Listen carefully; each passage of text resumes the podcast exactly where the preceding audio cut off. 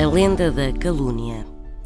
Reza a lenda que um fidalgo embarcado passou por uma grande aflição no mar durante uma tempestade e prometeu que, se o navio não naufragasse, casaria com uma mulher humilde e sem condição da primeira terra onde aportasse.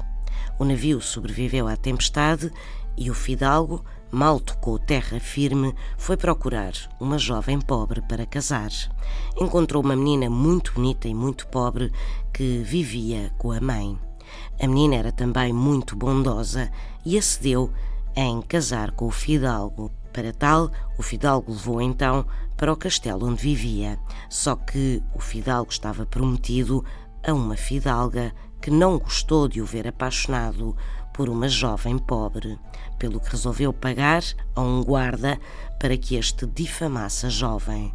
O guarda inventou uma história de amor entre ele e a jovem e contou-a ao fidalgo. Horrorizado com a história que lhe tinham contado, o fidalgo deixou o castelo e voltou a embarcar. A menina ficou tão triste que morreu de tristeza.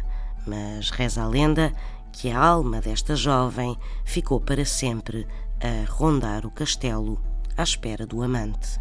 São histórias assim mesmo.